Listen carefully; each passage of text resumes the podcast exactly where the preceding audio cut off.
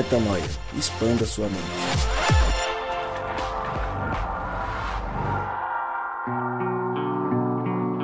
Está no ar mais um podcast Metanoia e você é muito bem-vindo ao podcast Metanoia número 194, exatamente 194 vezes Metanoia. E como eu sempre digo, meu nome é Lucas Vilches e estamos juntos nessa caminhada. Lembrando você que toda terça-feira um novo episódio é lançado e você pode acessar todos os nossos conteúdos lá no nosso site portalmetanoia.com. Cá estamos juntos mais uma vez para uma discussão profunda e hoje ah, teremos muita expansão de mente. Começar com ele mais uma vez, por falar em expansão de mente, né, Gabriel Zambianco? Gabriel Zambianco, você tá na paz ou não? Tô bem, graças a Deus, brother. Não entendi a, analogia. É porque eu gosto de falar que você é um cara que expande muito a mente sempre, porque você é um cara que traz insights, blá blá blá. Ah, que bom. Fico feliz, fico feliz. Não tem nada a ver com, o- com o tamanho do seu crânio. Até porque tem, tem onde alocar a expansão de mente aqui, né? Exatamente, é a mente expandida desde o nascimento. Mas é um prazer estar aqui, brother. O prazer é meu e antes que a gente é, avance e apresente nosso querido amigo, mandar um abraço pro pessoal que eu estive junto esses dias que passaram, pessoal lá de Mirandópolis que ouve a gente, viu? A hora que eu tava ali falando umas coisas, o cara, é metanoia e tal, expansão de mente. O pessoal ouve a gente, então um grande abraço. Continuem expandindo a mente conosco e obrigado por caminhar com a gente. Rodrigo Maciel, você tá bonzinho ou não? Tô, tô mais ou menos, na verdade. Dessa vez eu não tô muito bem. Eu. Alguns que me seguem na rede social, sabe, compartilhei um pouquinho com vocês aí. Mas tô no processo de recuperação, o papai tá dando conta aí do recado. E hoje eu tô empolgado por estar aqui e ter a oportunidade de repartir mais uma vez, mais de quem Deus é, de quem nós somos em Deus. E a expectativa hoje tá grande, porque a gente vai falar de, uma, de um exercício aí de reconciliação que pode ser muito útil para você que tá ouvindo aí o Metanoia e pra gente aqui da mesa também. Deixa eu, deixa eu já te fazer uma pergunta então, só aproveitando o gancho do que você falou, do, do- da reflexão que você fez. Inclusive seria legal, se você é, quiser, postar na página do Metanoia, lá no Instagram.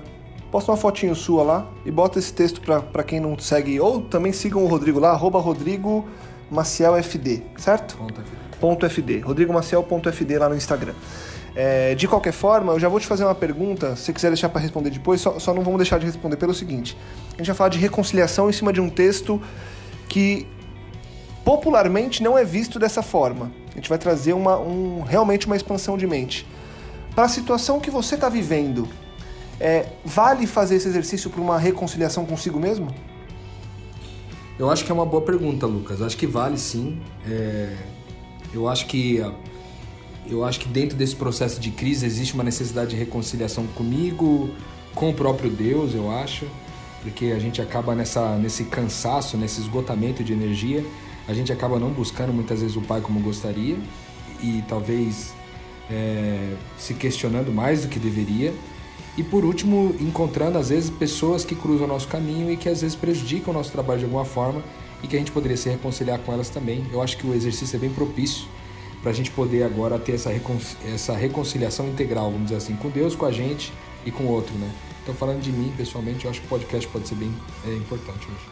Bom, a gente vai falar sobre 1 Coríntios 13 de uma forma que eu acredito que boa parte das pessoas nunca viu.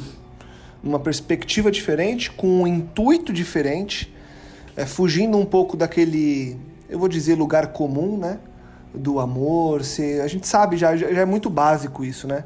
É, você dizer que o amor é, está acima de tudo e que sem o amor você não tem nada, isso é muito bonito, né? A prática a gente sabe que é um pouco diferente, então por isso que esse exercício ele é legal, porque ele traz uma perspectiva diferente, uma maneira diferente de olhar para esse texto. Eu vou ler esse texto. Quer ler, Rodrigão? Eu quero. Lê você e aí a gente explica. Ou você quer explicar o exercício primeiro ou quer ler primeiro? Vou explicar o exercício. Então, boa, vai lá. Bom, é, basicamente é o seguinte, eu queria. A gente trouxe esse exercício para cá porque é um exercício muito eficaz. A gente já experimentou esse exercício algumas vezes na nossa caminhada e, e, e algumas pessoas diferentes também. E o resultado foi positivo para todo mundo. E eu tenho certeza que pode ser positivo para você também. Você que precisa de alguma forma se reconciliar com Deus, você que precisa se reconciliar consigo mesmo, ou você que, se, que precisa se reconciliar com alguém, esse texto pode ser, esse exercício usando esse texto de 1 Coríntios 13 pode ser muito útil. Então, o que eu quero dizer para você é para você abrir aí a tua Bíblia em 1 Coríntios 13, de preferência na versão na nova versão internacional, beleza? Porque ela, ela ajuda um pouco na, na, na proposta da compreensão aqui. E o exercício consiste basicamente no seguinte: você vai ler o texto de 1 Coríntios 13 três vezes. A primeira vez você vai substituir sempre a palavra amor pela palavra Deus. Afinal de contas, Deus é amor, certo? Então, é. E as outras partes do exercício eu vou explicar para você daqui a pouquinho, quando eu terminar de, de, explicar a primeira parte. Então, eu vou ler agora o texto de 1 Coríntios 3, na versão, nova versão internacional, e vou substituir, onde tiver a palavra amor, eu vou substituir a palavra por Deus, e aí a gente vai fazer uma contextualização quando terminar aqui com o Lucas e com o Gabriel, quando a gente finalizar isso aqui. Então, o texto diz o seguinte: olha lá. 1 Coríntios 13, nova versão internacional. Ainda que eu fale a língua dos homens e dos anjos, se eu não tiver Deus, serei como um sino que ressoa ou como um prato que retine. Ainda que eu tenha o dom de profecia e saiba todos os mistérios e, to e todo conhecimento e tenha uma fé capaz de mover montanhas, se eu não tiver Deus, nada serei. Ainda que eu dê aos pobres tudo o que possuo e entregue meu corpo para ser queimado, se não tiver Deus, nada disso me valerá. Porque Deus é paciente, Deus é bondoso, ele não inveja, não se vangloria, não se orgulha, não maltrata, não procura os seus interesses, ele não se ira facilmente. Deus não guarda rancor, Deus não se alegra com a injustiça, mas se alegra com a verdade. Tudo sofre, tudo crê, tudo espera, tudo suporta. Deus nunca perece, nunca morre. Mas as profecias vão desaparecer, as línguas vão cessar, o conhecimento passará. Pois em parte conhecemos, em parte profetizamos. Quando, porém, vier, o que é perfeito, o que é imperfeito desaparecerá. Quando eu era menino, falava como menino, pensava como menino, raciocinava como menino. E quando me tornei homem, deixei para trás as coisas de menino. Agora, pois, vendo apenas um reflexo obscuro como um espelho, mas então veremos face a face. Agora eu conheço em parte, então conhecerei plenamente, da mesma forma que sou plenamente conhecido. Assim permanecem as três coisas: a fé, a esperança e Deus. O maior deles, porém, é Deus. Então, nessa primeira fase do exercício, o que você, é, tá, o que você faz ao substituir a palavra amor por Deus é reconhecer Deus é, ao, em algumas coisas. A primeira delas, lá no começo do texto, é de reconhecer que nós não somos nada sem Ele. De fato. Então não adianta eu falar a língua dos homens e dos anjos se não, se não tiver Deus.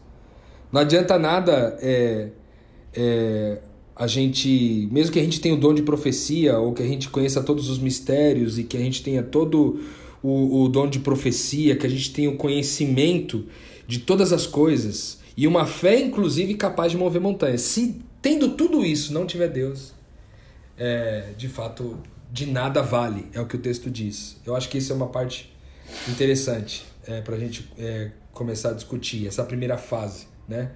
O que, que vocês acham? Eu acho, é, particularmente, eu acho isso bastante interessante, porque a gente pode, num serviço religioso, desenvolver várias habilidades, né? A gente pode ter conhecimento, a gente pode conhecer a palavra de A a Z, mas a gente, se não tiver Deus, de nada adianta conhecer a palavra de A a Z, de nada adianta ter dom de profecia, dom de curar, de nada adianta ter se não tiver Deus, se não tiver amor. O que, que vocês acham? Eu acho fundamental essa primeira troca, justamente porque a gente esquece às vezes de que Deus. Esquece assim. Na prática, a gente deixa de lembrar que Deus é amor, né? A gente diz que o amor é, é, é amar o próximo. A, a gente romantiza um pouco. E quando você coloca Deus aí em lugar do amor, você lembra que Deus precisa estar em tudo. E não o amor como o sentimento humano, de carinho e de afeto. É o sentimento de Deus, é um amor muito maior. Então, eu acho que essa troca, ela traz a, a real noção de que o amor do qual a gente fala quando a gente se refere a Deus não é o amor que a gente está acostumado, num geral, a replicar aqui. É um amor muito maior. É um amor que ultrapassa todas as barreiras do que a gente às vezes é até capaz de fazer. Porque muitas vezes a gente não consegue tocar como o texto pede para a gente tocar. Então, assim, quando você põe Deus na jogada, você lembra que é um trabalho profundo, é um trabalho intenso, é um trabalho necessário e você lembra que ele é o que vai ditar todo o resto. Porque se a gente diz que nós somos pautados pelo amor, a gente troca e diz que a gente é pautado por Deus, a gente coloca uma carga de responsabilidade, inclusive, que é muito grande, né? Gabriel. É, eu gosto de fazer esse exercício que o Lucas é, ressaltou aí, porque é, quando ele coloca ali no versículo 9 e 10, pois em parte conhecemos, em parte profetizamos, quando porém vier o que é perfeito, o que é imperfeito desaparecerá. Por certo que ele está falando aqui da profecia, quando Deus é, retornar à terra, né, será, seremos perfeitos, enfim. Mas é, é, eu já posso fazer um, esse exercício de colocar Deus como a fonte do amor que há em mim, e aí fruto de toda bondade, de tudo que me é bom, e até como, como, é, como escudo daquilo que eu gero de ruim, para me conscientizar de que o que eu estou fazendo de ruim parte de mim, não de Deus, do Deus vivo que é em mim, já meio que, que traz esse versículo, concretiza esse versículo, porque começa a expulsar de mim aquilo que é imperfeito, aquilo que começa a, a desaparecer, começa a afastar de mim. Então eu gosto de fazer esse exercício, não vou dizer todo dia, mas é algo que, tenho, que eu tenho bem enraizado em mim, em mim. É um exercício meio periódico, sabe? Substituir e reconhecer que, pô, se eu fiz alguma coisa de bom, partiu de Deus, e se eu tô, é, é, de repente, deixando que algo de ruim permaneça no meu coração, é pela maldade que há em mim. Perfeito, eu acho que foi bem interessante isso que você falou, mano, porque é, na prática, quando o que é perfeito de Deus é entre nós, aquilo que é imperfeito desaparece, né? E é um pouco da, dessa segunda fase do exercício, que é substituir a palavra amor pelo meu nome. E aí você que está ouvindo a gente aí no podcast é substituir a palavra amor pelo seu nome. E aqui é muito importante porque é o seguinte, num primeiro momento você reconhece quem Deus é, lendo o texto de 1 Coríntios 13, substituindo o amor pela palavra Deus. Agora você vai reconhecer como que Deus pensa a seu respeito. Porque da forma que, que, que eu vou ler agora aqui, é, você, você tem que ler essa segunda vez pensando que é Deus falando com você. Antes era você falando com Deus, agora é Deus falando com você. Então, olha só, é, substituindo aqui, eu vou dizer o meu nome, Rodrigo, no caso, substituindo a palavra amor vou substituir por Rodrigo, você substituir no seu exercício pelo teu nome, beleza? Então diz o seguinte: Deus falando comigo. Ainda que eu fale a língua dos homens e dos anjos, se não tiver amor, eu serei como um sino, perdão. Ainda que eu fale a língua dos homens e dos anjos, se não tiver o Rodrigo, eu serei como um sino que ressoa, como um prato que retine. Ainda que eu tenha o dom de profecia e saiba todos os mistérios, e tenha todo o conhecimento e tenha fé capaz de mover montanhas, se não tiver o Rodrigo, eu nada serei. Ainda que eu dê aos pobres tudo que possuo e entregue meu corpo para ser queimado, se eu não tiver o Rodrigo, nada disso me valerá. Eu queria interromper o exercício dessa fase 2 aqui nesse momento, só para a gente refletir um pouco nisso. Porque eu confesso para vocês que quando eu fiz esse exercício pela primeira vez, é, esse exercício me deu uma bugada, porque aqui dá uma bugada de pudor, saca? Porque é como se você dissesse assim: como assim que Deus falando comigo, ele disse assim: mesmo que eu fale a língua dos homens, mesmo, mesmo que eu tenha poder para fazer isso e aquilo, mesmo que eu tenha fé para fazer isso e aquilo, se eu, mesmo que eu tenha tudo isso, não faz sentido para mim se não tiver o Rodrigo. No começo dá um certo pudor, tá ligado? Porque você pensa assim, pô, mano, mas eu sou tão pequeno, né? Tipo, Deus tem tanta coisa mais importante para cuidar além de mim, é, que não faz sentido muitas vezes ouvir isso. Só que na verdade faz tanto sentido que ele deu a vida dele por você. Ao ponto de dar aquilo que ele tinha de mais importante, ele deu aquilo de único. Para dizer para você o seguinte: não vale a pena para mim ser Deus sem você. Isso fala muito de amor para mim, mano. Sabe? É, é engraçado porque é, esse, essa bugada que dá, eu acho que ela conflita com a religiosidade que há em mim ainda porque a religiosidade não me permite, entre aspas, e uma, como o Lucas fala, uma, uma grande aspas aqui, bem gigante, diminuir Deus. Porque a primeira impressão que eu tenho é que eu diminuo Deus a necessitar de uma pessoa só. Mas na realidade, é, é eu aumento, na minha concepção, é uma expansão tão grande do amor de Deus que, tipo assim, ele ama tanto, mas tanto, que nem sem um ele consegue ficar. É louco. Você entendeu? Tipo, é tanto amor que se precisasse ele morrer, teria morrido por um só, né? Então, cara, eu acho que é é um exercício válido e começa a expuls- identificar e expulsar um resquício de religi- religiosidade que não me permite ver Deus na sua completude. E, e aí também um ponto importante que é a genuidade, genuinidade de você fazer esse exercício. Então, assim, você precisa fazer crendo, né? Porque você pode trocar o seu nome aí e falar, ah, o Lucas é paciente, bondoso, e no fundo você fala assim, não, não é, e, não, nada a ver. e- Então, assim, quando você coloca, é, dando, a- dando possibilidade para que Deus fale isso de verdade, o jogo muda. Pra você se sentir constrangido mesmo, né? É isso, é, é isso. Você tem que buscar o, o, o sentimento do constrangimento. Porque agora é Deus dizendo, na continuidade do texto, é Deus dizendo, é, afirmando a sua identidade. A partir do versículo 4, ele diz assim: O Rodrigo é paciente, o Rodrigo é bondoso, o Rodrigo não inveja, não se vangloria, não se orgulha. O Rodrigo não maltrata. O Rodrigo não procura seus próprios interesses. O Rodrigo não se ira facilmente, ele não guarda rancor. O Rodrigo, o Lucas, o Gabriel, ele não, eles não se alegram com a injustiça, mas se alegram com a verdade. Eles tudo sofrem, tudo creem, tudo esperam e tudo suporta. O Rodrigo nunca perece, o Lucas nunca perece, o Gabriel nunca perece. As, as profecias podem desaparecer, as línguas podem cessar, o conhecimento passará. Pois em parte conhecemos e em parte profetizamos. Quando, porém, vier o que é perfeito, o que é imperfeito desaparecerá. Acho que esse ponto aí agora dá uma dá uma, uma bugada também, né? Ele traz, porque se continua falando, fala, cara, eu não sou tudo isso, eu não sou nada disso na realidade. Se for, se eu, se eu for alguma característica dessa, de fato é quando Deus permite que eu seja. Mas eu acho louco a hora que fala, é, em parte conhecemos e em parte profetizamos. Cara, isso fala demais, né? Porque, tipo assim, eu, eu confesso que das poucas vezes que Cristo se manifesta através de mim para que algo de bom aconteça, para que eu seja utilizado como instrumento ao meu redor, enfim. Cara, isso traz um, um, um acalanto tão grande pro coração, sabe? Um- Uma. é, Um regozijo. Eu ia falar uma gratidão também, mas um regozijo.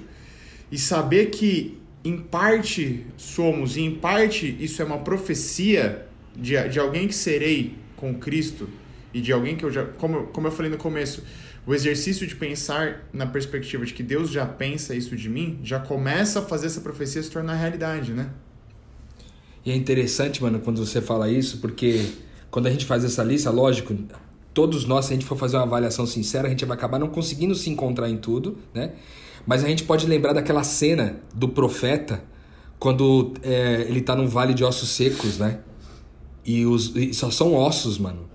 E aí ele manda profetizar sobre aqueles ossos e aqueles ossos começam a se juntar.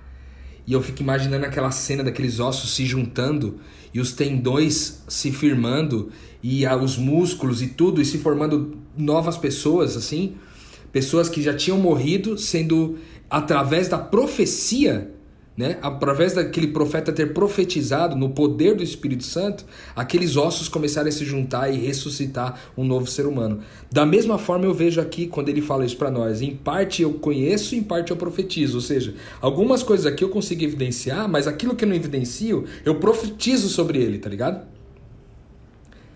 E aí, mano, é profetizar em, vale de ossos secos, entendeu? É profetizar no que tá morto, é profetizar no que ainda não tá funcionando. Então, é, quando ele fala tudo sofre, tudo crê, tudo espera, tudo suporta, fala, cara, parece que eu não sou isso, mas ele tá profetizando isso ao meu respeito. Ou seja, se há alguma coisa que falta de mim nisso, Deus está profetizando. E a gente pode tomar, de alguma forma, a gente pode tomar posse disso, né? E aí na continuidade ele fala aqui, né, de é, quando eu era menino, eu falava como menino, pensava como menino, raciocinava como menino. Quando me tornei homem, deixei para trás as coisas de menino, quase que como Deus falando um pouco de sobre maturidade. Né? Na sequência ele diz: Agora, pois, eu vejo apenas um reflexo obscuro, como num espelho, mas então eu verei face a face. como se de alguma forma Deus ainda dissesse ainda ainda tem ainda parece que é um reflexo parece que todas essas características não estão no Rodrigo não estão no Gabriel não estão no Lucas mas eu ainda vou vê-los face a face ainda vou poder olhar né face a face e aí ele continua dizendo assim agora eu conheci em parte então conhecerei plenamente da mesma forma como sou plenamente conhecido e agora permanecem esses três a fé a esperança e o Rodrigo. Isso é muito interessante também, na minha opinião. Porque Deus está dizendo o seguinte: fé e esperança são importantes. Pô, quem não quer ter fé e quem não quer ter esperança no mundo de hoje, velho? Fé e esperança pode resolver muita coisa. Mas é louco ele dizer: fé é, permanece em três coisas: fé, esperança e o Rodrigo. Fé, esperança e o Gabriel. Fé, esperança e o Lucas. Fé, esperança e você que está ouvindo. Mas o maior deles, o maior do que permanece, é você, Rodrigo. É você, Lucas. É você, Gabriel. Ou seja, mas de novo, Deus colocando a gente num lugar de amor, né, mano? E não, e não só colocando lugar de amor, mas é. Felizmente, ou. Bom, felizmente, nós somos aquilo. Quem materializa o amor de Deus na terra. É quem materializa a fé em Deus na terra. É quem materializa a esperança, entendeu? Porque, é, é, cara, o que seria a esperança se não tivesse, se não tivesse nenhum humano? Não ser nada. Ia ser como, como era no princípio, que era o vento no abismo. A terra era vazia sem forma e o vento já soprava, né? O sopro já, já havia, né? Só que você não, não tinha nenhum interlocutor, não tinha ninguém, o que, que ele era? Ele era vazio e sem forma a terra, entendeu?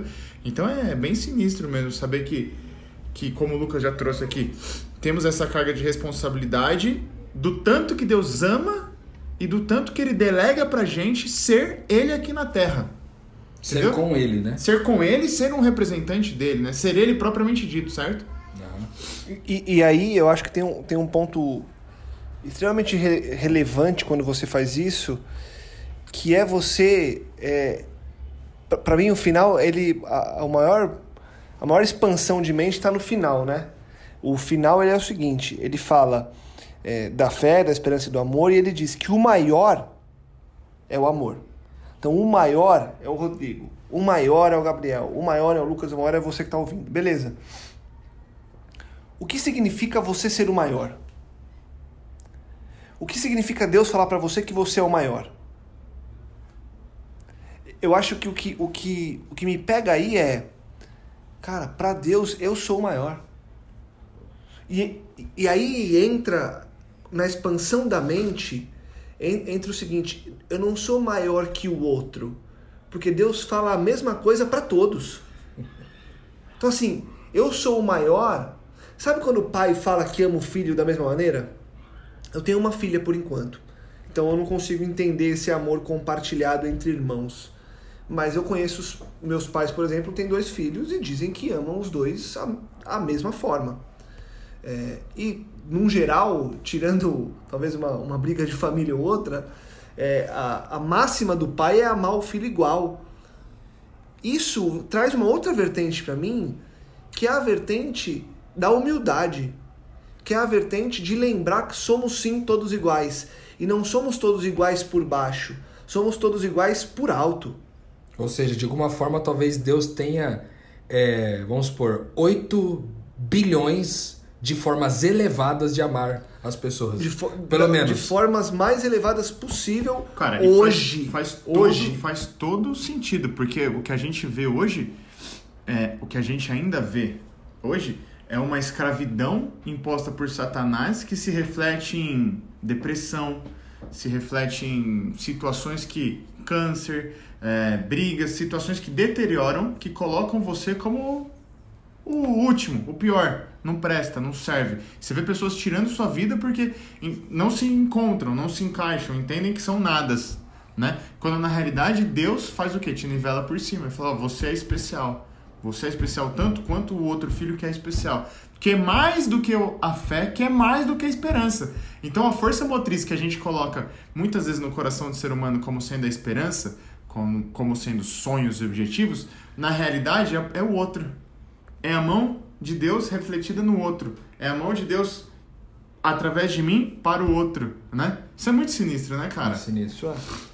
Agora você vê que interessante, a gente fez duas partes do exercício. Na, na, primeira a gente reconhece quem Deus é, na segunda é Deus reconhecendo quem nós somos, e agora na terceira a proposta é a gente reconhecer quem o outro que a gente precisa se reconciliar é.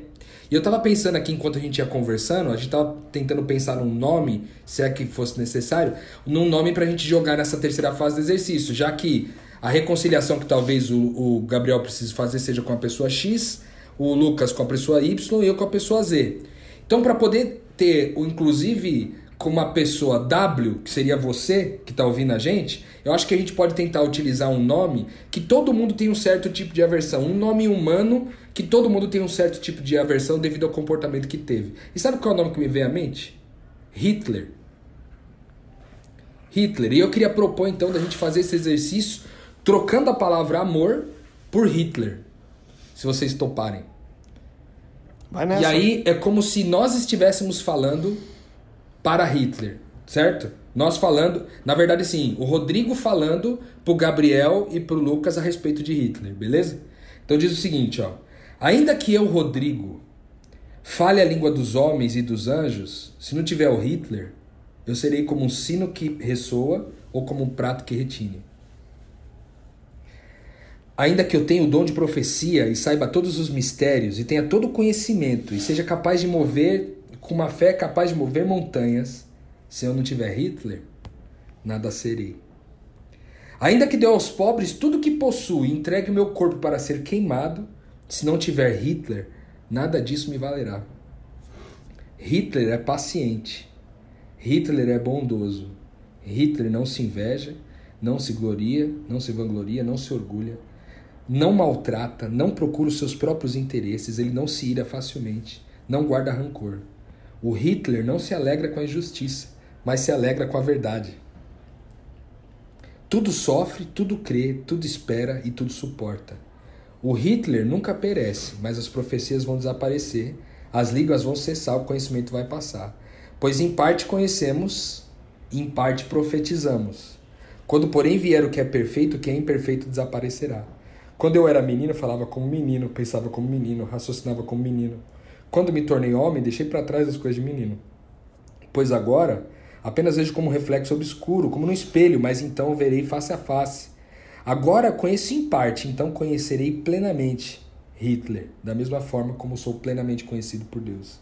Assim permanecem essas três coisas: a fé, a esperança e o amor. O maior, a fé, a esperança e Hitler. E o maior deles, porém, é Hitler? Primeira pergunta. O que produz em vocês Nossa. falar isso, mano? É surreal, né? Eu, eu acho assim. É... Na, sendo muito sincero, produz incredulidade na minha para mim. Sendo sincero aqui, de bate pronto. Por, por quê? Porque na minha cabeça. É, na cabeça do, do exercício, o, o, a trava que gera é: não, não, não funciona do tipo, tem coisa aqui que é muito literal, do tipo. É, cadê? Deixa eu. Uh, aqui, ó. Hitler é paciente, Hitler é bondoso. não é. Eu tô, eu tô pensando com a cabeça do, do, do tipo, não, peraí. Aí quando você pensa que é Deus falando pro sonho dele, para Hitler, que talvez a gente não. Enfim, você expandindo a mente, você fala, poxa, pode ser que no fundo seja isso. Quando a gente vai longe assim, fica, fica menos palpável, porque eu acho que a gente. A, a gente sofre menos. Apesar de ver que do tipo, putz, espera aí, não. Não casa tanto. É, é uma coisa mais longínqua. Mas enquanto você falava, eu fui pensando de pessoas próximas a mim, que eu tenho alguns problemas. E, cara, o exercício ele é pesado. Porque se você lê com vontade, na, na querendo que Deus faça isso acontecer, eu, eu já comecei a experimentar aqui que gera uma, uma cura importante, né? É, eu acho bem louco, concordo aí com o Lucas em gênero, número e grau. É, na minha cabeça agora você abriu uma quarta possibilidade, né? Que seria Deus falando isso com o pecador, que eu também sou, enfim. Mas é, é eu concordo com o Lucas. Talvez se eu colocar o nome de uma pessoa que eu tô com alguma dificuldade, vai, vai tornar mais palpável. Só que ne, nessa forma como você leu, cara, para mim, para mim, Gabriel, É, eu costumo falar que assim, ah, é uma heresia particular. E eu falo que é uma heresia particular, na realidade, porque as pessoas não, não conseguem entender, sabe? Mas eu não vejo diferença entre substituir o nome de Hitler, co como, por exemplo, colocar aí o nome de Satanás, entendeu? Porque para mim o, o amor de Deus ele é tão grande, tão grande, que Satanás só não há possibilidade, e você que está ouvindo talvez tenha uma dificuldade de entender, só, Satanás só não só não vai ser salvo porque Satanás não quer. Porque se depender do amor de Deus, Hitler será salvo. De tão grande que é o amor de Deus. Porque se eu posso ser salvo, Hitler pode ser salvo. Porque quando a gente pensa que, ah, Hitler não era justo. Pô, peraí.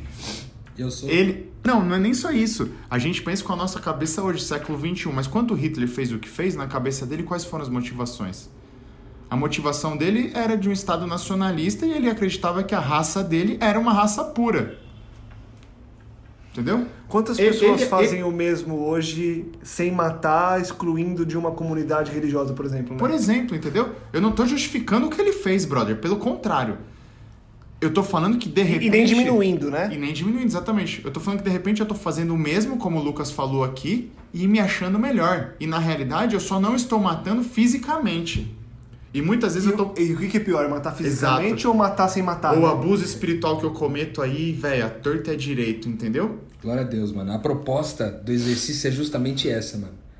É justamente trazer essa reflexão. Quando você fala, por exemplo, assim, eu eu usei o Hitler, porque incomoda, não sei vocês, mas enquanto eu ia lendo, eu estava extremamente incomodado ao dizer isso. Sabe por quê? Isso fala do nossa do nosso da nossa do nosso senso de justiça própria, cara.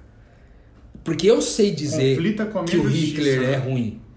Entendeu? Da mesma forma que você que está ouvindo a gente no podcast agora pode pensar assim: só eu sei o quanto meu pai é ruim. Só eu sei o quanto minha mãe é ruim. Só eu sei o quanto meu cônjuge é ruim. Só eu sei o quanto meu filho é ruim, o quanto Lula é ruim, o quanto Bolsonaro é ruim. Só eu sei o que é função. Entendeu? Só eu sei o quanto esses caras são ruins. Então, há um senso de justiça própria em nós que esse exercício põe por terra. Por quê? Primeiro eu falei com Deus e reconheci quem Deus é. Depois Deus reconheceu quem eu sou. E eu disse, cara, mas eu não creio nisso. Mas quando ele diz, em parte eu conheço, em parte eu profetizo, você fala, cara, eu tenho, eu tenho fé que eu, que eu sou isso aqui, se Deus está dizendo que eu sou, porque ele está profetizando sobre isso, e há poder nas palavras de Deus para profetizar e levantar um vale de ossos secos, quanto menos o Rodrigo, entendeu? E agora você joga dessa perspectiva e joga daqui, Rodrigo, para o Hitler, ou daqui para quem eu preciso me reconciliar. E aí você vê que todo mundo está no mesmo barco. E que Deus, da mesma forma que ele falou aqui para você, utilizando 1 Coríntios 13, substituindo a palavra amor pelo seu nome, ele substitui pelo nome de qualquer outro ser humano, como o Lucas falou. Que no final das contas é o que o Lucas trouxe aqui. É, faz sentido quando eu, eu entendo que eu substituo o nome de Hitler não pelo Hitler, pelo que Hitler foi, mas pelo sonho que Deus tinha dele, né? Então, se eu substituo por Satanás, por exemplo, eu tenho que lembrar de quem, quem Deus criou ele, de como Deus criou ele, como Lúcifer, como anjo de luz, como Deus pretendia que Gabriel fosse. E, e aí, e aí entra um- uma, uma parte que pra mim é, é o que, que bota um, um ponto muito prático na nossa decisão de fazer isso no nosso dia a dia, que é o seguinte. Eu, vim, eu falei disso ontem com um casal de amigos, que é assim, hoje em dia eu tento, eu tento fazer um exercício quando eu, eu lido com pessoas que eu julgo difícil, difíceis, que eu julgo talvez mau caráter, enfim eu tento fazer um exercício assim, ó. Eu bato o olho e falo, hum, gente ruim. Aí eu tento forçar um pouco para entender o porquê ela tá sendo ruim naquele momento. Aí eu já avanço. Agora, o final desse meu exercício é o que historicamente fez essa pessoa se tornar o que ela é agora. Será que não tem uma Ou carga? eu consigo ver, né? Exato, não, mas, mas eu tento buscar assim. Eu, eu não vou entender, a não ser que eu tenha intimidade com essa pessoa, mas eu, eu tento entender que, muito provavelmente, muito provavelmente, então assim, existe uma possibilidade de, disso não funcionar, mas voltando, muito provavelmente, essa pessoa recebeu uma carga emocional, foi criada de um jeito, viveu coisas, passou por coisas, vivenciou coisas na vida dela que a fizeram ser uma pessoa que hoje eu julgo mau caráter. Às vezes, o mundo tornou essa pessoa uma pessoa ruim. Aí você vai falar: não, mas peraí, todo mundo tem a chance de lutar contra isso. Não, peraí, mas todo mundo tem a chance de ser uma pessoa melhor. Todo mundo tem a chance. Agora, como é que você vai julgar a força que cada um tem para reverter uma situação que muitas vezes imputa uma carga emocional e uma carga muitas vezes física na pessoa que torna a pessoa incapaz de lutar contra aquilo. É. Quem é você para dizer que aquela pessoa aos 50, 60, 70 anos teria realmente condição de ser diferente? E aí eu trago para essa perspectiva, trago para a perspectiva religiosa. Hoje mesmo, batendo um papo com o pessoal, vendo pessoas mais velhas falando sobre igreja, por exemplo, e cara, eu vou falar que esse cara não entendeu o que eu entendi? Peraí, eu tenho 29 anos, o cara tem 70. O cara foi criado para viver aquilo. Eu vou dizer que o cara tá errado? Não vou dizer que o cara tá errado. Eu vou dizer pra ele, ó, eu vejo de outra forma, mas fica à vontade para você continuar vendo da tua forma. Acho que a gente pode chegar numa forma em comum. Quando eu vejo uma pessoa que é ruim, eu olho para essa pessoa e digo, peraí, alguma coisa aconteceu, não tem como, cara. Mas sabe, cara, uma coisa que eu acho que o exercício propõe, que ele talvez vai mais a fundo do que isso, porque num primeiro momento você está dizendo assim, cara, eu olho pro cara e faço uma série de análises. Nesse, nessa proposta do texto, o que você faz não é fazer uma análise. O que você faz é profetizar sobre a vida dele, mano. Então, olha que louco, porque olha, se liga na pegada, porque a ideia é que você leia, faça o exercício das três fases. Primeiro com Deus, depois com você mesmo e depois, por último, com a pessoa que você precisa se reconciliar. Só que tem uma quarta fase que é você pegar essa, esse texto e ler para essa pessoa que você é, que você quer se reconciliar. Mas ler, ler, ler, ler fisicamente? Não necessariamente fisicamente, tá. mas se você quiser também. Eu já fiz lendo. Você pegar isso aqui e ler para uma pessoa, como se, por exemplo, tivesse eu aqui na sua frente, Gabriel, e falasse, ó, ainda que eu fale a língua dos homens, Gabriel, se eu não tiver você, Gabriel, eu seria como um sino que ressoa, como um prato que retine. Lógico, aqui nós estamos falando de ler para que o texto guie as coisas. Mas profetizar sobre a vida, por exemplo, de uma pessoa que você precisa se reconciliar, é virar para ela e dizer, mano, você é uma pessoa boa, cara. Você é uma pessoa gentil. Eu lembro que na série que eu fiz sobre identidade, que está aqui no podcast, não lembro agora os endereços de, de qual episódio são, e um deles eu 70, falei. Eu contei sobre uma experiência que eu tive no, no Starbucks com um rapaz que chegou tratando mal as garçonetes. Ou seja, o comportamento aparente, o comportamento externo daquele rapaz não dizia ser um filho de Deus. Mas quando eu vou sobre ele e profetizo sobre ele, dizendo: Você é um rapaz gentil, você é um rapaz do bem, você é um rapaz interessante, você é um rapaz alegre, você é um rapaz sorridente as palavras que eu profetizo sobre aquela pessoa no espírito correto, no espírito de amá-lo, no espírito de se entregar por ele, de se sacrificar por ele, de passar vergonha em nome dele e etc. Esse sangue derramado, essa palavra dita, tem poder para mudar quem o cara é. Talvez não para mudar o cara da água pro vinho, talvez sim. Mas talvez, cara, para iniciar um processo de mudança, para plantar uma semente positiva naquela pessoa que você é, tanto considerou como negativa. Porque todo mundo tem um Hitler na vida. Entendeu? Então o ponto é, quando você chega diante desse cara aí e você começa a dizer coisas boas a respeito dele, coisas que na evidência tá claro que o cara não que o cara não é, velho. Como tá claro para nós que nós também não éramos quando Deus profetizou a nosso respeito. Mas por fato a gente profetizar então aqui tem um, o detalhe que eu digo que é, que é diferente do que o texto propõe, é que você profetiza sobre a vida do cara porque você venceu o seu senso de justiça própria. Porque o seu senso de justiça própria devia o seguinte, mano, você tem que morrer, velho. Você não merece essa vida porque você é um cara mau. Você vence o seu senso de justiça, troca o seu coração pelo coração do pai e diz para ele: você é uma pessoa boa, mano. Você é uma pessoa paciente, você é uma pessoa bondosa, você é uma pessoa sorridente, você é uma pessoa gentil, mesmo o cara não sendo na, na aparência. E aí, com isso, em parte crendo, conhecendo, em parte profetizando, a gente chega lá, sabe? Eu acho que esse é um grande desafio para nós. É lógico que a gente esbarra, por exemplo, no cara achar que a gente está sendo falso, de repente, etc. Mas foi o que a gente falou no podcast de como amar o difícil. Se a gente for sincero primeiro e trabalhar com a verdade primeiro, a gente pode ser quem a gente quiser depois. Entendeu? Então, no, na próxima fase é profetizar sobre a vida do cara.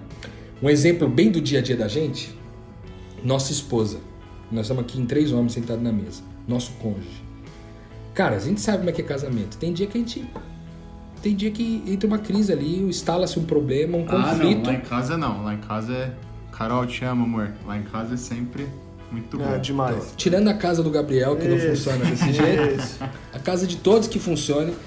Imagina você chegar pro seu cônjuge e dizer isso, cara. Virar pra ele, você é paciente, você é bondoso. Cara, no dia anterior ela não tinha sido nada paciente, não tinha sido nada bondosa, mas você profetizou sobre a vida dela, entendeu? Então há palavras, essas palavras têm poder ao serem proferidas sobre a vida de alguém. E nessa, e nessa exata ordem, né? Porque primeiro, para chegar nesse ponto, e para que esse, esse ponto seja efetivo de reconciliação com o outro, primeiro eu tenho que ter reconhecido quem Deus era. Em segundo, eu tenho que reconhecer quem eu não sou e quem eu sou com Deus. Para depois, aí sim, e muito provavelmente minhas atitudes já vão estar falando por si só, aí eu consigo ter uma influência, entendeu? É isso porque eu já tô curado de mim mesmo primeiro. Exato, eu sei quem Deus é, já me curei de mim mesmo, da minha, do meu próprio braço, da minha própria justiça. Agora com uma perspectiva de quem Deus é, de como, de como Ele pode me amar mesmo assim, aí eu começo a, a talvez conseguir amar o outro e partir para essa, pra essa reconciliação, né? Para esse terceiro ponto. Eu, eu não sei se o Lucas queria concluir com alguma coisa, eu só queria dizer pra você que tá ouvindo a gente agora o seguinte: esse exercício pode ter poder se você crer nele pra isso, certo? Tudo no reino de Deus funciona assim. Os exercícios, a oração, a leitura da palavra, o que quer que seja, pode ter poder se a sua intenção for boa, né? Junta-se com o exercício poderoso da palavra de Deus e aquilo pode gerar vida, pode produzir muita vida. Eu quero lembrar você de uma coisa importante. Se você voltar aqui nos podcasts onde a gente falou sobre missão, você vai se lembrar que a missão de Deus é reconciliar as pessoas. Nós estamos falando de um dos exercícios mais práticos para praticar a missão de Deus na vida das pessoas. Eu quero convidar você a fazer isso. Ao finalizar esse podcast, pega aí seu caderninho, coloca teu nome, substitui. Primeiro por Deus, a palavra amor, depois pelo teu nome, depois pela pessoa com quem você quer se reconciliar. E aí depois, se isso produzir um resultado na tua vida, eu gostaria que você compartilhasse com a gente. Compartilha no Instagram aí, dá um arroba metanoia, arroba podcast metanoia aí no seu stories ou no seu, no seu feed. Ou se não, você não compartilhar por isso, pode mandar um e-mail pra gente em podcastmetanoia.gmail.com e a gente vai é, é, ficar muito feliz de receber o seu testemunho disso, porque eu tenho certeza, assim como eu vivi, eu pratiquei isso aqui e tive resultados incríveis. Eu gostaria que você praticasse isso, porque eu tenho convicção que pode acontecer com você, assim como aconteceu com vários meus amigos. Eu tenho certeza que isso pode ser bom para tua caminhada espiritual aí. E aí a gente permanece, como diz o Lucas, permanece juntos nessa caminhada. Sem dúvida nenhuma, acho que fica a sugestão do exercício, a sugestão da reflexão e que a gente leve a sério essas expansões de mente, porque não à toa isso surte um resultado é, bastante relevante em quem se propõe a fazer. Rô, sensacional, é, legal demais poder fazer esse exercício, poder refletir dessa forma. Valeu. Gabi, mesma coisa. Obrigado, tamo junto. Que a gente continua, que a gente continue expandindo a mente, que você que está escutando a gente, compartilhe esse conteúdo para que mais pessoas possam expandir a mente.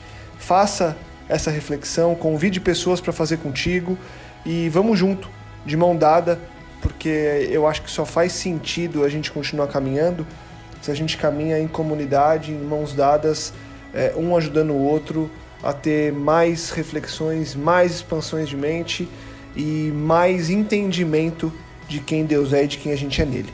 A gente volta semana que vem com mais podcast Metanoia, com mais expansão de mente. Metanoia, expanda a sua mente.